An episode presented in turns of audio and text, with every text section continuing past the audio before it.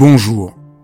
Dans ces podcasts, j'invite des penseurs, des praticiens, des artistes, des femmes et des hommes dont le travail m'inspire, que j'aime et qui m'aident à vivre. Et j'ai eu envie de partager mes enthousiasmes avec vous. Dialogue parce que je crois à la vertu de l'écoute et au bonheur du partage. Dialogue parce qu'en un temps où tout devient un peu trop formaté et lyophilisé, j'ai voulu prendre le temps d'écouter des personnes qui ont consacré leur vie à penser, à créer, à faire. Dialogue pour permettre à mes invités de déployer leur engagement et leur conviction sans que leurs paroles soient coupées en petits morceaux. Dialogue pour pouvoir être transformé en les écoutant, transformé par une parole vraie.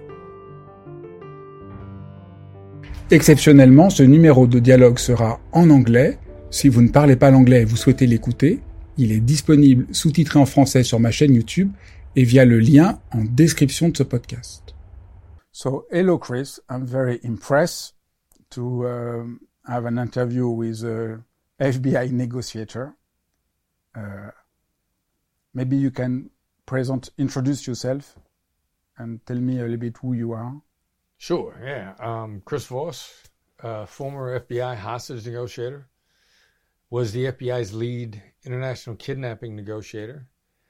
Uh, after I left the FBI, I taught business negotiation to business school students, um, universities in the United States, Georgetown, USC, Harvard, and wrote a business book on negotiation uh, using the principles from hostage negotiation and applying them to business and personal life.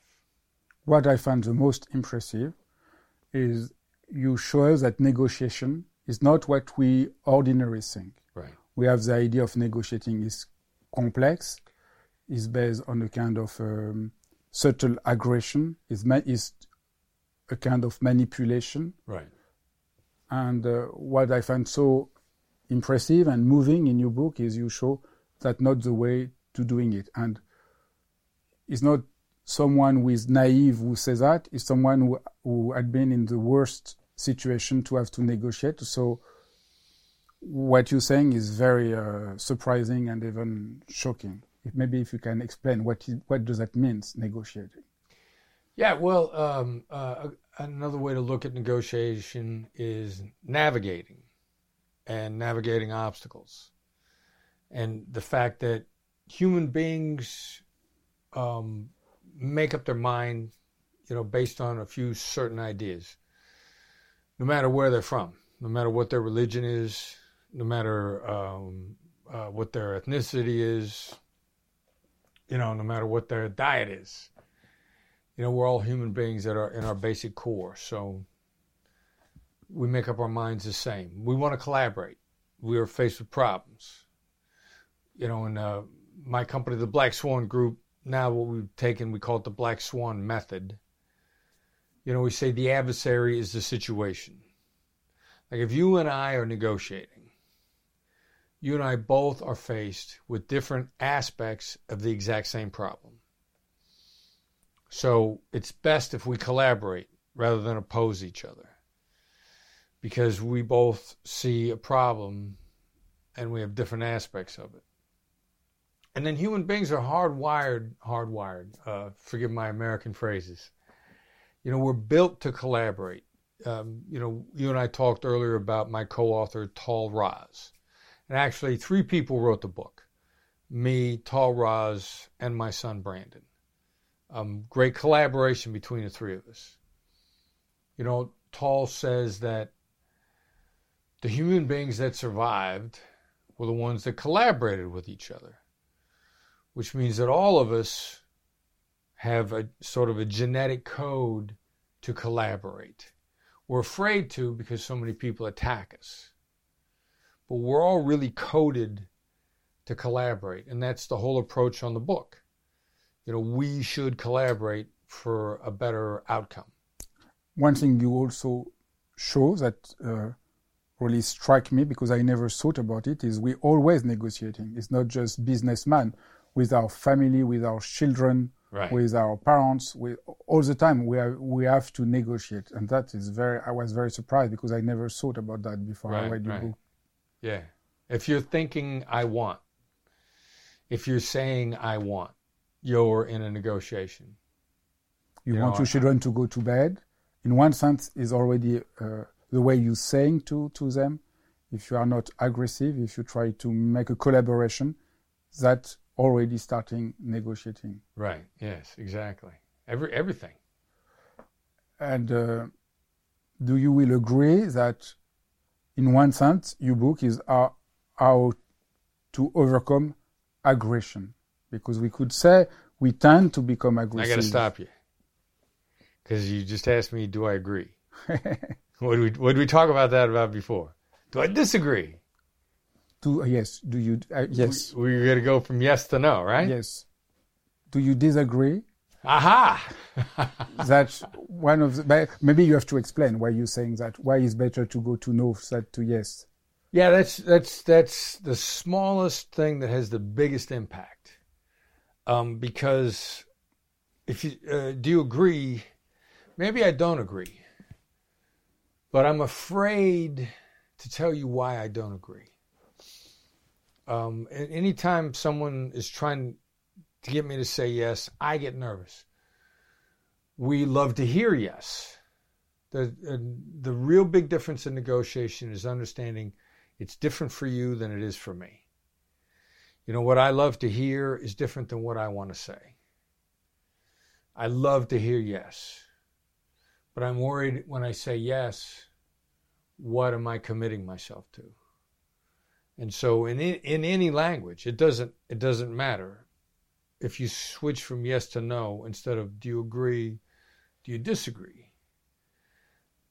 and I'll and I'll be relieved to hear that. I'll say, no, I don't disagree, and here's what I think. It's it's there's something about the feeling of safety that makes people open up.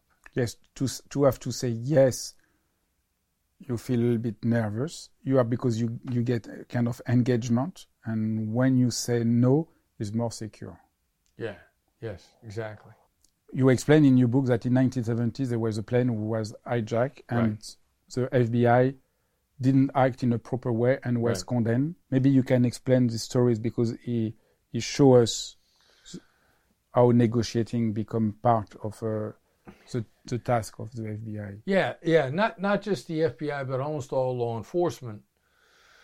You know, we always had guns. We always had, you know, SWAT teams, special weapons and tactics. You know, in France, uh, there's RAID, research, um, assistance, intervention, and deterrence.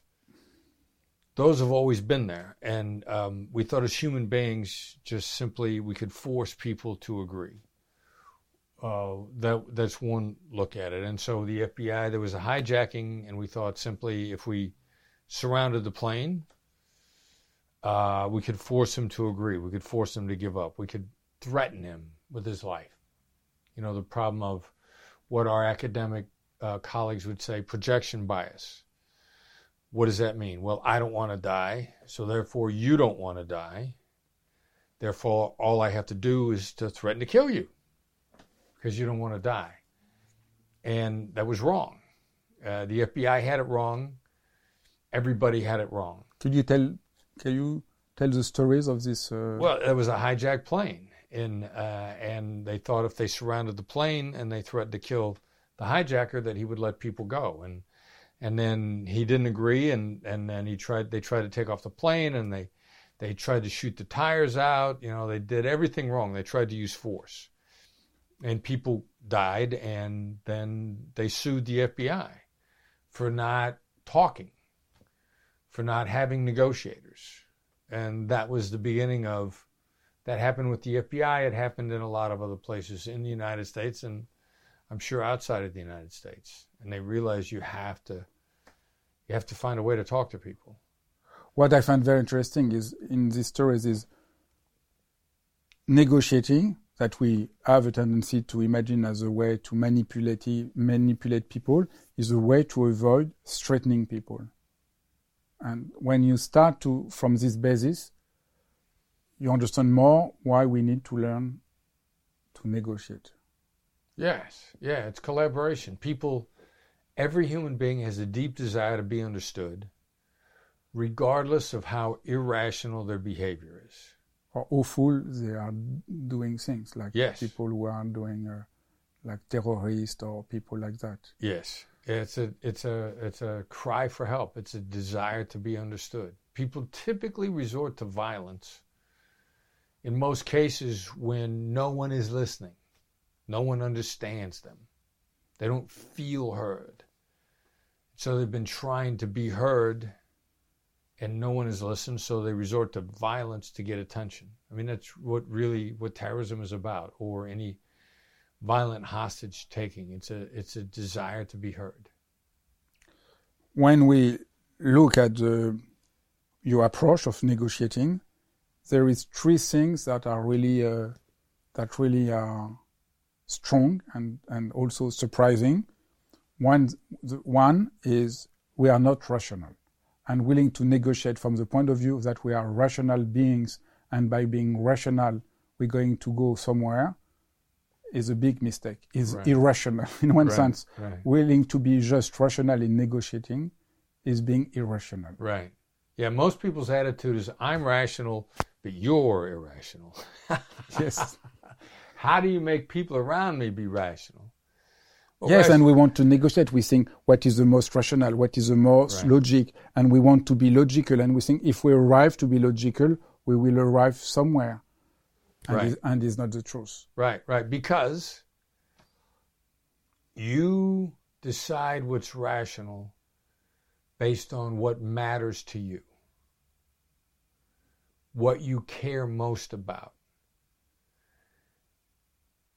That makes rationality, by definition, emotional. Your rationality, your logic is based on what you care about. Along those lines, um, Quentin Tarantino, American filmmaker, depicts some of the most violent acts on camera. And I'm astonished because it's violence typically committed against, you would think that's horrible, but the person of violence is being committed against is usually someone you don't like at all. Like one of his films is about uh, World War II and they burn, you know, they commit all this violence against Nazis. And I'm I'm watching this movie and I'm thinking like I am in favor of the violence because I don't like the people that are being hurt. So it's it's all in the eyes of the beholder. You know, how do we feel about what's going on? But also, you- I was more thinking also about the fact that our decisions are much more emotional than we, we thought. And you talk about uh, all the discovering of Kahneman, the Nobel Prize, and how that Yes. help you to understand another understanding of human beings. Uh, We, I was taught as a hostage negotiator look first for their sense of loss. What they're doing this because they felt they lost something. And if you look for it, you're going to find it very quickly. So I only thought that that applied to hostage negotiation, terrorists, and kidnappings. And, but then, as you said, then in 2002, Daniel Kahneman wins the Nobel Prize for Behavioral Economics that says a loss f- hurts a person twice as much as an equivalent gain, which then really means that for all human beings, the first thing they think about is the loss. What is the loss? And so it wasn't just hostage negotiations, it was all human behavior. It's not that that's the only thing that people think about, it's just the biggest thing. The biggest impact is a human being's perception of loss. So then, if you look at it from that perspective, that changes every negotiation. Could you give an example? Um, if I want you to change your behavior into something that's going to be very good for you, but if you don't change, you're not going to get it. I'm, I'm not going to say, here's a gain. This is how much you will improve yourself. I'll say, what happens if you do nothing? What what will happen to you if you do nothing? There was a company in the United States, they were telling me that what they did was they sold executive benefits to companies, you know, better pension plans. I'm going to retain you as a corporate executive because you invest, we help you invest your pension, and you'll make more money if you stay working for us because your pension after you retire will be more. And so they go to companies and they say, we can improve your pension plan by 20%. They offer a 20% gain. And they found instead, they said, let us look at how you're investing your money. And then their approach is don't invest with us and you lose 20% every year. Now that's taking the exact same scenario 20% gain if you come with us, 20% loss if you don't come with us. And more people chose to go with them when they said, You'll lose if you don't come with us. Because as Kahneman says, a loss thinks twice as much as an equivalent gain. So if I can get you to see the loss by your inaction, or if I can get you to see the loss by your different choice, you're more likely to change your mind and go a different direction if you see a loss. So that means that in every negotiation, you have to take care of the emotional state of of being of the other person. Yes. And forget about that is a big mistake. It's huge. It could be it could be the biggest single mistake. It drives more negotiations away than any other single thing does. And how do you go with the emotion? What does that mean to to relate to the emotional aspect of negotiating? Well, you know, um, it's very difficult at first, but with practice, um, I know the impact that the things that I say are going to have on you. Uh, you know, if, if I say to you, look, I would like you to do this because it's very important to me. Well, that impact is you're going to think I'm very selfish. You're for, because I'm most interested in me and I don't care about you at all. So I, I have to know that my words are going to have a negative impact on you. So I might say, this is going to make me look very selfish. This matters to me. So that inoculates, if you will, the negative reaction to what I'm getting ready to say. So it's an understanding of really how, how my, my words are going to impact you. And then anticipating that, seeing it coming. So that's one of the first split in one sense that you, you, you invite us to do. The second split, which is a title of the book in, in, in France, c'est uh, Ne jamais couper la poire en deux, which is very French colloquial, but uh, which means don't try to make compromise. And that, I remember the first time I read the book, I just found that so uh, strong idea. Yeah, compromise is really bad because, because everybody thinks everybody thinks negotiating is we do half half. We all before I read your book, I thought, oh yes, I want that, you want that, and maybe we can try the middle. And if we arrive the middle, we both win, and that's so evident. And you just saw that not at all evident. Right, right, because the impact is both people lost. Could, maybe you. One of the stories I love is the stories of the shoes. yeah, well, I mean, yeah, you know, if you can't decide whether to wear black shoes or brown shoes, or black shoes or yellow shoes, you know, then I'll wear one black and one yellow. That makes no sense. Yes, that, that idea of compromising that you choose uh, one shoes and one other, or you have an argument with your wife and your wife wants you to have black shoes and you want to have brown shoes and we, I will wear one brown and one on black. That make so why doesn't work compromise? Yeah, yeah, well, everybody misinterprets it also. Um, and one of, one of my favorite examples really from the United States, you know, an athlete that has uh, become famous, maybe for not good reasons, Colin Kaepernick. Colin Kaepernick, an NFL quarterback, um, mixed family, identifies as African American, black, and suddenly while he was playing, they noticed that he wouldn't stand for the national anthem. Uh, it's typical in National Football League games. All the players stand and rise for the national anthem. And he was unhappy about a number of things, so he refused to stand. He remained seated on the bench. And then he began to say it was um, his way of protesting racism in the United States.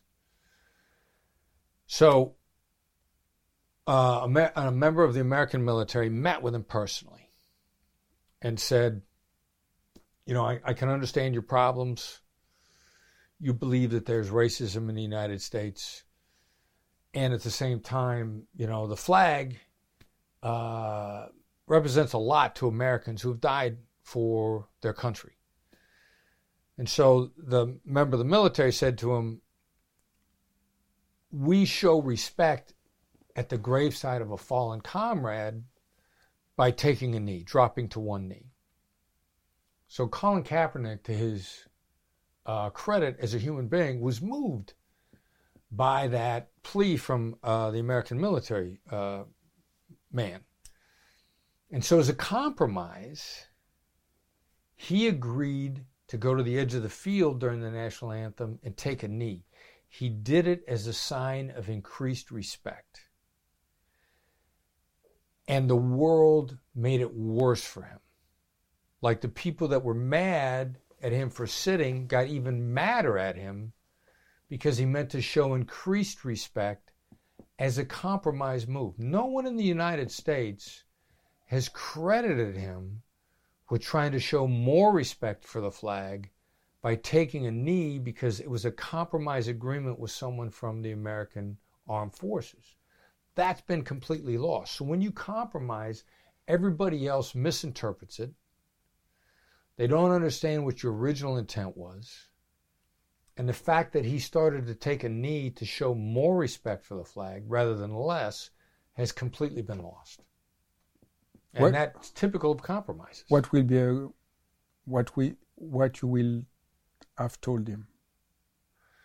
Um, what kind of way? I think have... maybe to uh, express what he was doing more. I think when people compromise, they talk less about it and what their motivations were and what's behind it. And then as soon as people start to misinterpret it, their voice gets lost. And I think his voice very much got lost because there were people on both sides of the issue that became even louder and they also forgot that Colin Kaepernick was a young man when he did this. In, in a period of time for any professional athlete anywhere in the world, the spotlight that's on them is very intense. They make massive amounts of money. And people forget that most of them are still young men in their early 20s who are still trying to find their way. Or, you know, biologically, neurologically, the brain isn't even finished forming decision making wise until 25, 26 years old. And so it's very difficult for people in their early 20s to be able to make those sorts of decisions and then the world's glare and the intensity on them from, from, from the media worldwide everybody forgets that this person who's a multimillionaire is still a kid who's 24 years old so what what what kind of negotiation? What you will try to? What will be the negotiation with him? What you will ask him to do? I think I would if I would have been. I'd have said, "Here's why I'm doing what I'm doing," and then also say, to show that I understand why you don't like it. Here's why you don't like it. You feel that this is disrespectful to the flag you feel this this makes me seem ungrateful. As soon as you begin to tell other people how that you're aware of how they see it, you don't agree. You know, by saying that he could never he he he never he never meant to be disrespectful to the flag and the, the ideals. At least that's not what he said at the beginning. But people have twisted his words so much. Nobody has any idea really what his point was originally or that he understood the other side's point. And as soon as you show that you understand the other side's point, it changes the conversation. Do you have another example? Uh, maybe I, yeah, I know I'm, I'm sort of uh, I, I'm not explaining this well. When I was an FBI agent, we had a trial against where we put a, a, a legitimate Muslim cleric who committed crimes. We we put him on trial, and we had Muslims voluntarily testifying against him in civilian court. And every single time that I sat down with any of those Muslims from the Middle East, Arab Muslims, and a lot of people say Muslim don't understand the difference between an Arab Muslim or um, uh, a Filipino Muslim. You know, po- politics is local, if if you will. So is religion. But I would sit down with them and I would say, "You feel that every American government for the past 200 years has been anti anti-Islamic. And they would look at me and they would go, Yeah. And then they would agree to cooperate. They would agree to go on the stand and testify. Tell the truth, period. I couldn't say, look, he's committed crimes. It doesn't matter that he's a cleric. I could have said, this is the United States. This is our system of laws. I could have made my points. But I started out with you feel. This is how you see me. You see me as a representative of a government that's been anti Islamic for the last 200 years. Now, I never said I, it was true, and I never said that I agreed. And it would change their perspective as soon as I showed them I understood what their perspective was. In a business sense, my company charge more for our services than any other negotiation company. You will pay more to hire us than you will pay anyone else.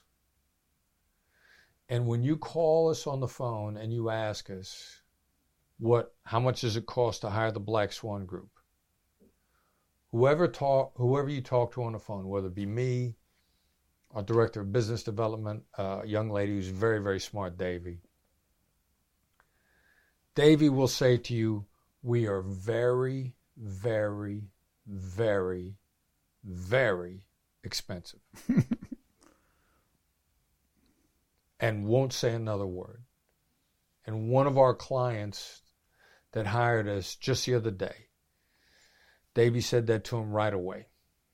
And he says, I remember in that moment, because I'm experienced in sales, that I would never say that to anyone. I remember thinking, this is the worst sales pitch I ever heard. And then two days later, I signed the agreement. He never agreed to another company's terms that fast in his whole history. But as soon as she said, we are very, very, very expensive, then he wanted to know what we were going to do as opposed to how much we cost. And as soon as the conversation changed to how we were going to transform his company, he said he never had a negotiation from the first call to the agreement that was only two days. That was the fastest it had ever gone for him. So it's the same thing. You feel you're going to feel we're expensive. So I'm going to say that right away and also that the third point, uh, you are really um, starting by the relationship, which very like, all what you're saying is taking a lot of respect of the other person, and is very. There's almost a kind of spiritual, if I if I can say that, almost a spiritual aspect of your book because you're always trying to look what kind of humanity, what kind of goodness there is, even if it's very little, in the other person. And that also go completely against the general idea. I'm afraid. I should be afraid. I should uh, win. You and already in what you describe, I'm very very expensive. You're not in the way I win or you win. You are going in another field when you we can communicate on another level. And I, and in one sense, negotiating is going in another field of, of relationship. Well, that's what I like very much about this conversation because we almost never talk about the fact that it is spiritual. It is a spiritual connection. To connect one person to another becomes very spiritual. And that's why, in many times, there have been comparisons made to the Black Swan method, and they say, well, it's like Zen, or the often comparisons to spiritual ideas are brought up a lot when people begin to feel the difference that it makes. And it is about human connection and about both of us getting better together. That's why anytime somebody tells me they've enjoyed reading the book, I already know they want to do well with people, not against people. Yes, that, yes, that's the third. Well, well said. That's the third point. Going with people and not going against people. So it's already that's the setup of your books. Yeah. N- not looking for compromise, not going against people, and not uh, and and accepting emotion for negotiating. I think that the yeah. three three things that really strike me in your book, and I find uh, uh, so much more human. Yeah, yeah, I think so. Yes. So maybe we can go now into um, some tools for people some um, one thing you said is uh, it's better to not lying. Lying to is tell, very bad. Yeah. Yes. Normally we think it's better to lie. We never have to say the truth in negotiating, otherwise we're going to lose. And you just show the contrary. Maybe if you can explain why it's not so good idea to to lie. Well, if we're going to collaborate, I need to trust you. And if you're lying to me, I can't trust you. Now, a lot of people lie just defensively. They're afraid to tell the truth. Yes. They're afraid that the truth is going to hurt them or that they'll lose leverage or that they'll be more vulnerable. Yeah, for example, in my work as a publisher, I want to buy a book by an author. I think it's very important.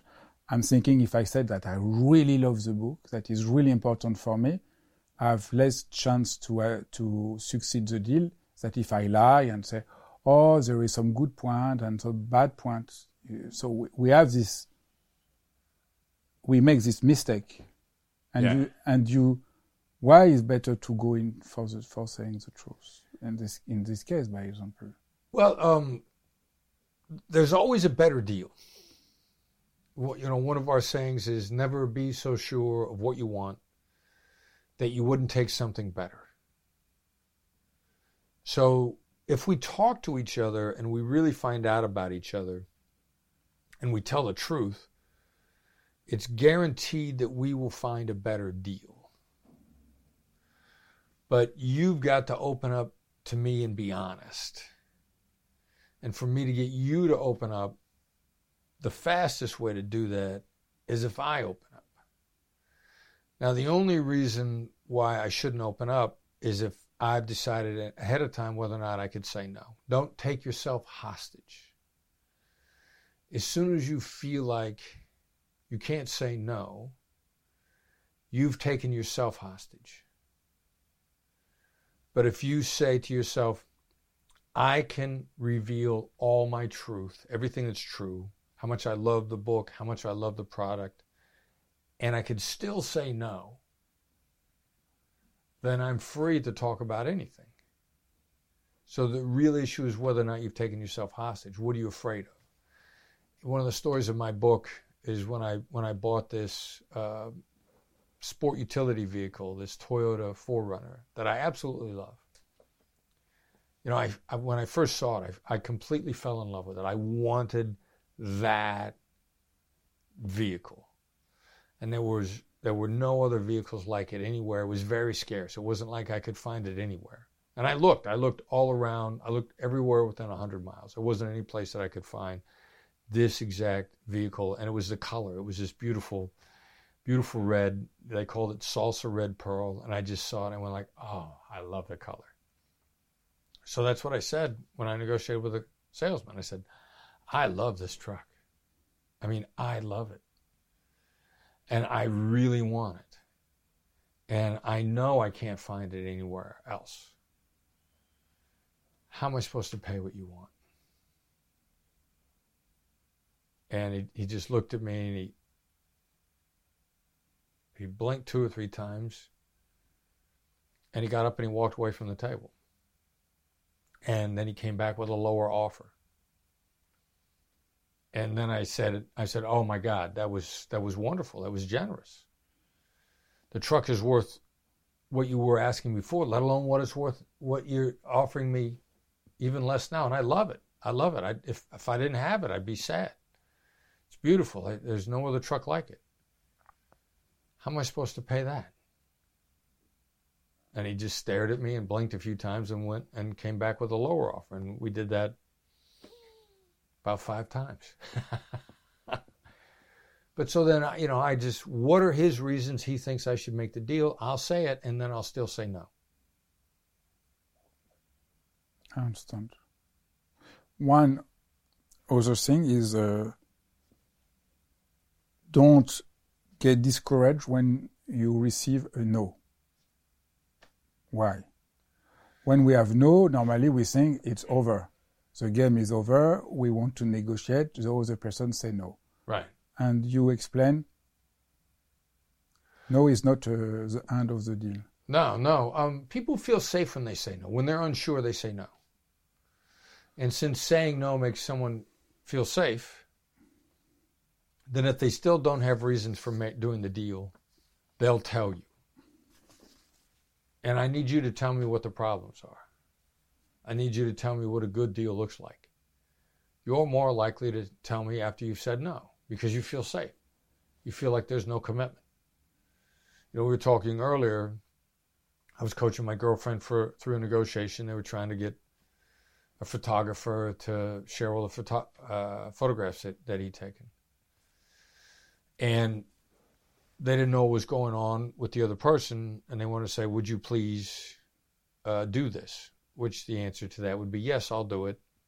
And but he was he's out of the country. He's in a position where it was very difficult for him to to if he says yes, he can't do it right now.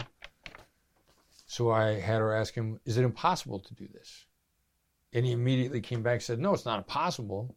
I'm just in another country. I'm away from my computer. I can't get it done before Monday. So just to not answering the no, but say, isn't impossible to do it? You op- you reopen the situation. Yes. By taking care of the other person. Yes. It, it, in one sense, is what happened. The move was he was respected in his own difficulties and his own problem. Exactly. And also one of the key points in on in all the tools that you gave is what you call uh, active listening, uh-huh. which is quite uh, profound tools.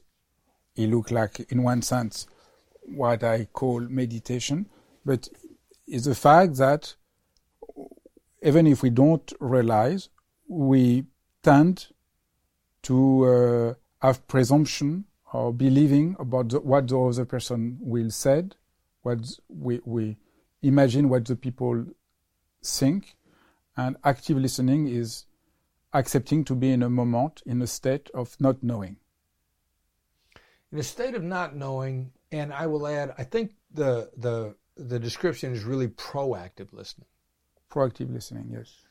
Because of course active listening is to be very much in the moment and to be actually paying attention to what the other person is saying and feeling and watching their body language and watching the look on their face and watching how they say things. And to switch from active to proactive, which really we've only learned maybe in the last 10 years about neuroscience. You know, psycho- before we had neuroscience, we had psychology. And we're trying to guess what's going on in someone's mind based on what they tell us. And that's like trying to guess what's going on in another room, being able to only hear the dialogue. And movies and TV shows all have comedic situations where somebody in another room says something and it's overheard in the other room and completely misinterpreted.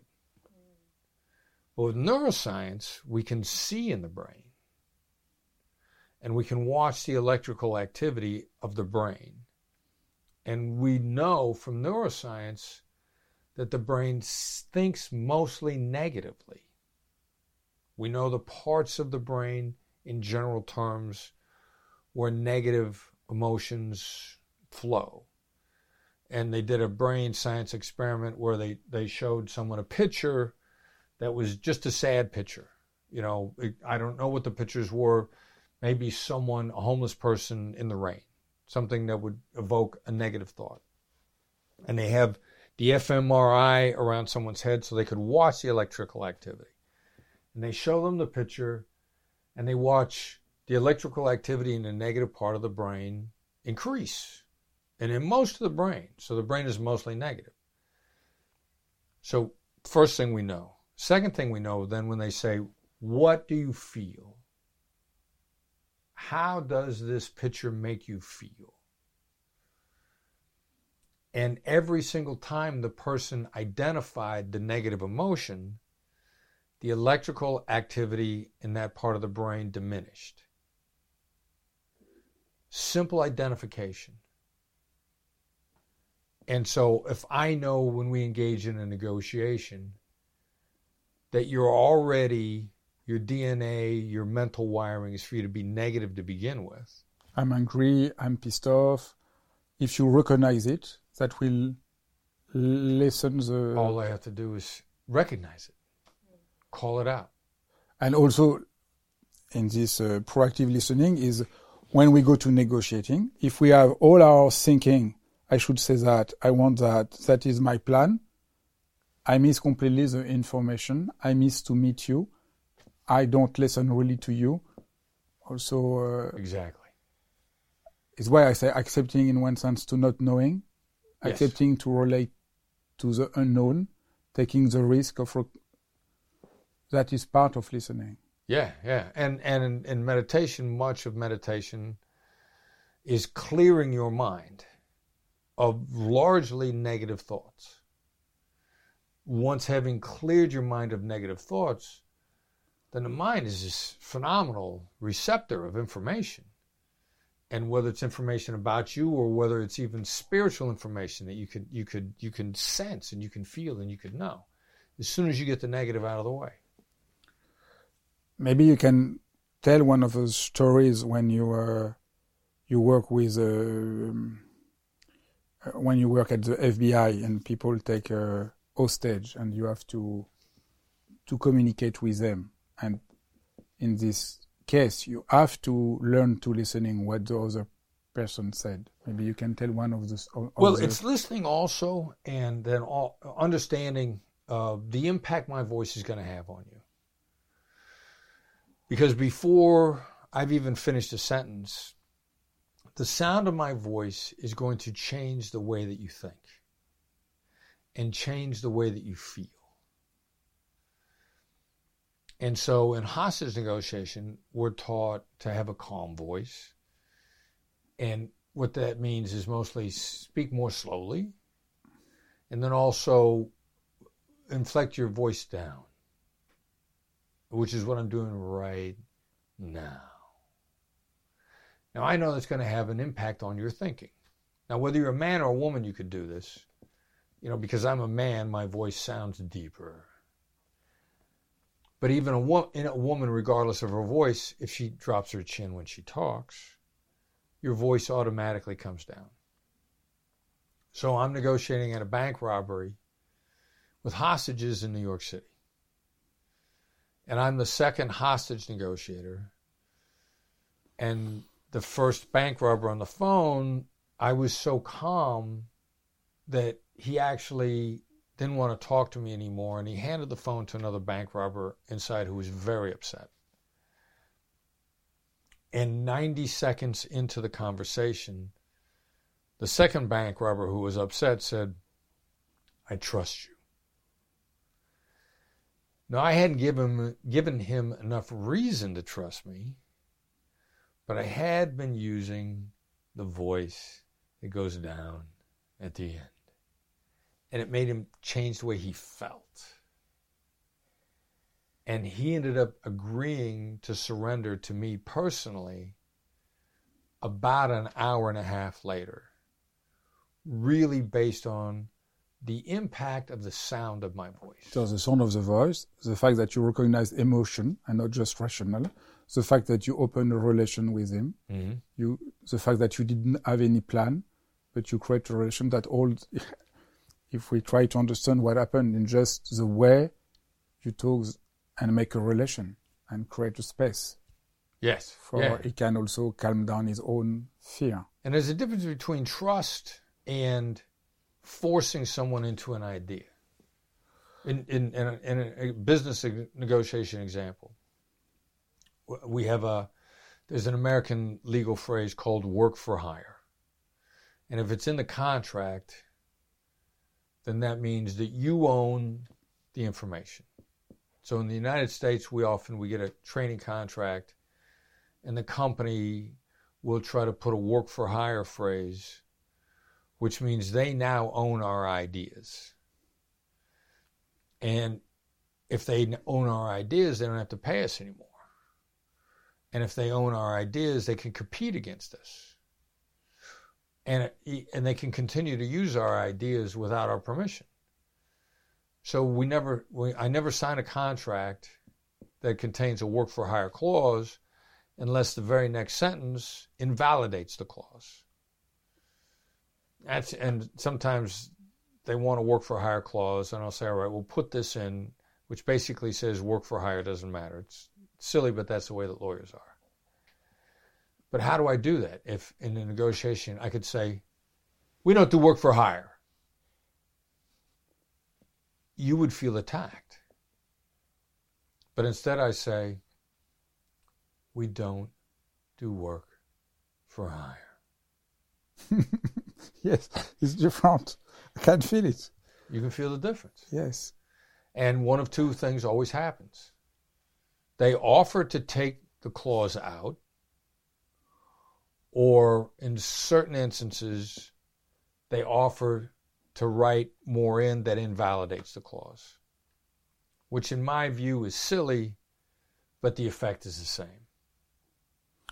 Another aspect that was very that really impressed me is the stories when you uh, you had to negotiate with people over the fo- I don't know if it was over the phone and no one answered to you for five hours. Oh, it was voice to voice. I was standing outside an apartment. Yes, maybe you can tell the stories. Yeah, well, um, for hostage negotiators, negotiators, it's also a rite of passage to talk to a house or an apartment that nobody's inside. The police get there too late, they're already gone. That happens, and everybody has to get used to that. It's a very awkward and uncomfortable feeling.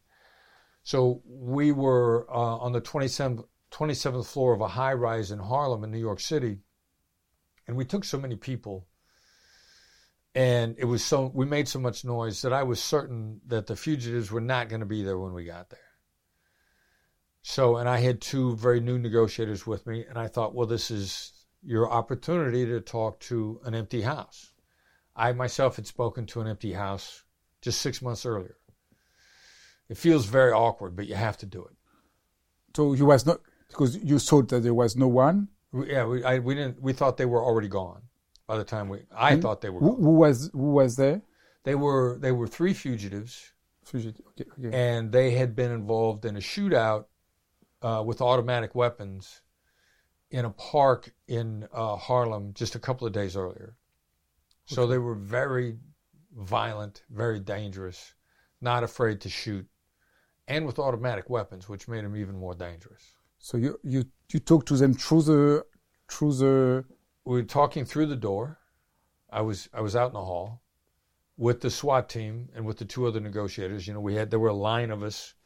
They have a they have a SWAT person in front of me who's got on all the ballistic helmet and the vest and everything. And then I was second in line. And they had another SWAT person behind me who's holding onto my belt because if gunfire gets started, they have to be able to throw me out of the way. So the person behind me in line has got me firmly by my belt to throw me if necessary. So you thought there was no one, and you, I- and you yeah, start. Yeah, I mean, I, we had to act like they were inside, but I didn't think they were there. So I started to talk to them with a calm, late night, relaxing voice. And I started to guess what they would be feeling if they were inside. Yes, that's the point. If you don't, if the other person don't want to talk, you try to formulate what you think they could feel Right, to create a relationship right. and Yeah. A kind of empathy. Yes, exactly. Yes, it So- is empathy. It's so you- exactly what it is. So you, you did that. So I said, you know, um, I know you don't want to go to jail. You know, it would seem obvious, but you have to say it. Even though they were dangerous and violent people, they're still scared. I said, you know, I know you're scared. I know you don't want to come out.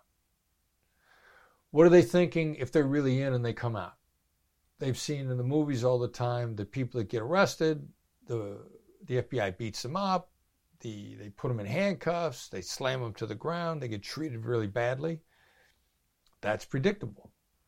So I say, I know you're afraid of how you're going to be treated when you come out. So then I describe I described in very small detail every step of the way that they would come out without being hurt and how they would come out slowly. And you know i said if when you open the door you know first you bring your hands out and we'll see your hands. And if you come out slowly then we'll see your arms then we'll see your elbows then we'll see your shoulders and we'll see that there's nothing in your hands. And you'll come out slowly and you'll look to the right and you'll see a SWAT member. And he's there and as long as you don't move suddenly he won't hurt you and then you'll move slowly to the right. And I describe this in great detail, which takes a lot of time. We talked to that apartment for six hours. Didn't hear a word. Six hours in, a sniper on a building nearby said, I just saw a curtain move inside. now, I've been talking to them the whole time, convinced that there was nobody inside. I just thought I was practicing.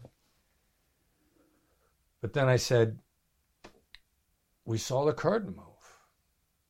We know you're in there. I've been telling you for six hours, we're not going to go away. And talked to her for a few more minutes, and the door opened. And then we saw hands, and the forearm, and the elbow, and the shoulders. And the first one out was a female. She looked to the right. She moved slowly to the right and never said a word. All of them came out. They never said a word. And when I went to talk to her afterwards, I said, Why didn't you say anything for six hours? Why didn't you say something? She said, Well, we wanted to get away. And I said, So why'd you come out? She said, Because you said you weren't leaving.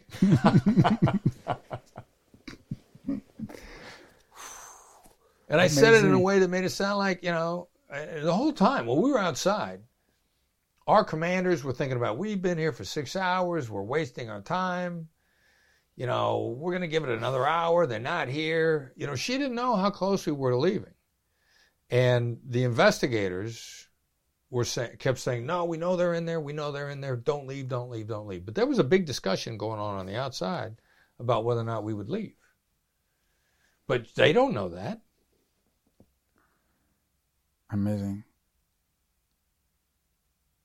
So it was a good story. It's a good Yeah, day. it's a good stories, and he he he show a lot about the the the fact that you f- say it that you will not live have much greater impact that you could imagine.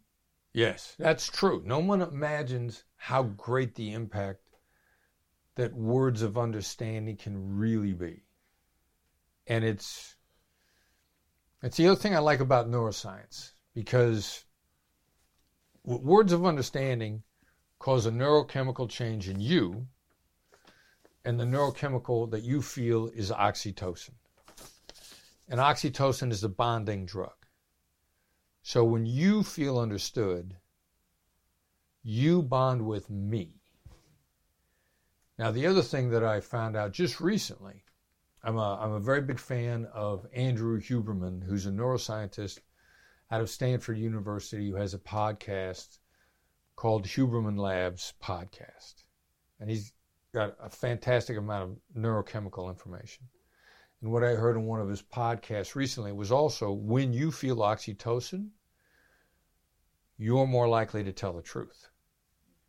It increases people's feelings of wanting to tell the truth.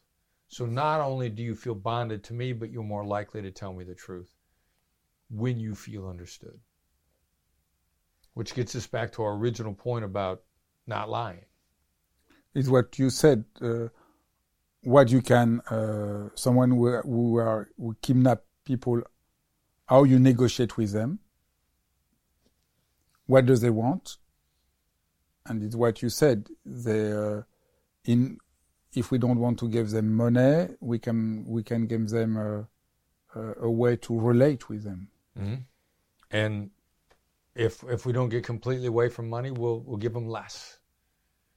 And they and they won't and they'll take it. They're more likely to take it. They'll take less every time. Why? Uh, neuro, well, that's a neuroscience question, and I think maybe it has to do with even if it, they're a sociopath, they still are impacted by neurochemicals. And so I want to I want to change your way of thinking. I want to make you feel like you did really well. And I want to make you feel good about it sooner. And the sooner you feel good about it, the sooner we have a deal. I think, uh, yes, thank you very much. I find it's really uh, helpful to have this vision about negotiating, but in fact, how we can open relationship with other people is, is also a way, maybe to, to conclude our discussion. I find you're really empowered when we, we read your book and you see you, you really help us to be empowered. We feel normally about all that, that we are not, we will never succeed. It's too difficult when we are not FBI, but ordinary people like us. But you try to show that we are to empower us. As human beings, we have more ability to succeed negotiating that we thought because all what we describe is really human quality. It's not uh, very abstract and technical things. It's very subtle. It's very precise. It's really come from a very fine understanding of human beings and yes. and the brain, but always is very um, human tools that we all have. It's very human, exactly right. And every everybody really does have the tools to do this. Everybody does. Because when I when I first read your book, I thought, I'm too oversensitive. I'm too emotional. It's not for me, you know. Negotiating is for people who are very rational, who have no emotion, who could be very, but it's an illusion. Right. What I've understood from your book is a complete illusion. We can negotiating by relating with who we are and really make peace with tools we have in ourselves that we, we didn't know. Yeah, exactly. Exactly. Yeah, every, anyone can do this. All they have to do is want to learn it. And you learn faster if you enjoy it. You know, let, let it be fun. Um, let mistakes be fun. Because with mistakes, you learn more. Thank you so much. Pleasure was mine.